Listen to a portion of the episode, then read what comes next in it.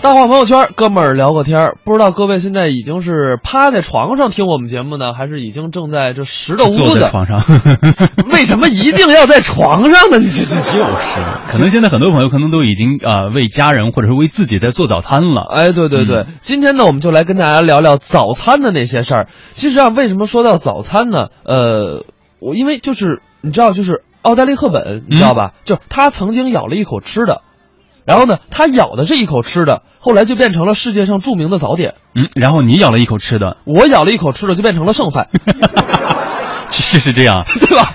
其实每个人早上吃早饭啊都有属于自己的饮食习惯，哎有人喜欢吃的中式的粥啊、馄饨啊，或者是西呃西式的烤面包啊、咖啡啊，就每个人的早餐习惯是不一样的。对，就是我们一会儿啊，再来跟大家说说奥黛丽·赫本在吃了一口什么东西，就把那个东西变成世界知名的早餐啊！大家也可以来微信公众平台来猜一猜，嗯啊，互动平台微信文艺之声，猜一猜奥黛丽·赫本咬了一口什么吃的，咬了一口自己，然后呢？然后自己就很很出名了嘛，奥黛丽·赫本了嘛。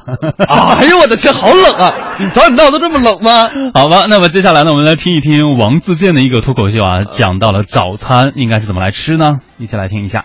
我带建国他们过来，九月中旬到上海吃什么？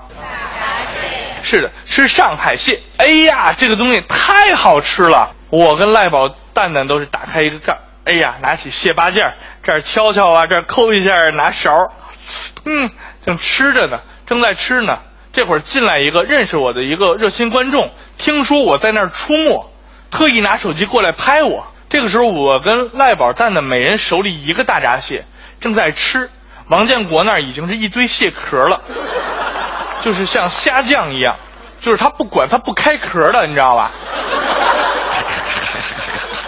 然后把汤咽下去，这就噗噗噗吐了。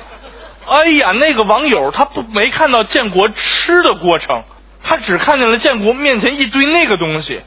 然后我赖宝、蛋蛋三个人饶有兴致的在吃蟹黄，然后他就拍了一张发了个微博。今天看到王自健本人了，很恶心。同桌有一个人都吐了，他还在吃。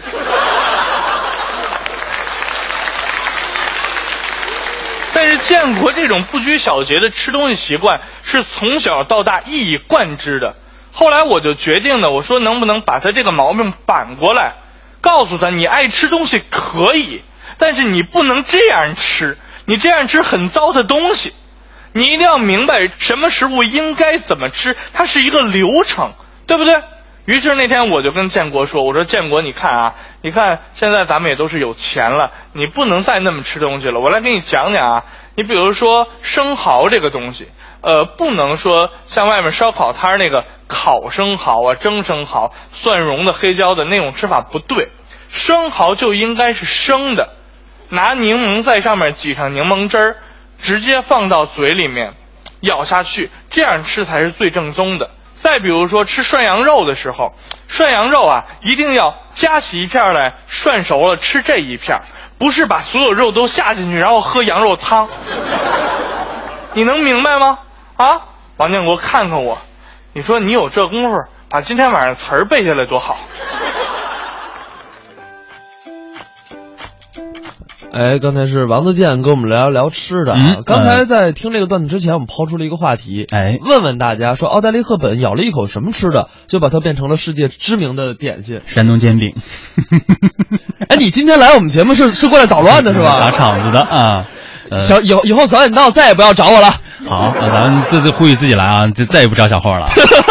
这个猫儿说了，猫儿说是可颂面包，哎，对，哎就是可颂面包，就是可颂面包对吧？对，，你知道，可颂面包不是说可以送人的面包啊，同志们，它其实就是应该是一个牛角面包吧，就就是我们见到的那种牛角的面包、啊，牛角的起酥面包，其实就是可颂面包。嗯。这是怎么回事儿？这个最早呢是起源一部电影儿，哎，啊，《蒂芙尼的早餐》中当中的一个经典的一幕，呃，奥黛丽·赫本当时啊在纽约第五大道蒂芙尼的门店外面，嗯。穿着一身晚礼服，然后呢特别的时髦，咬着这个牛角面包，端着一杯咖啡，然后呢望着柜橱里美艳的商品，就这么一个场景。哎后来呢就变成了这个牛角面包，就变成了万千少女想。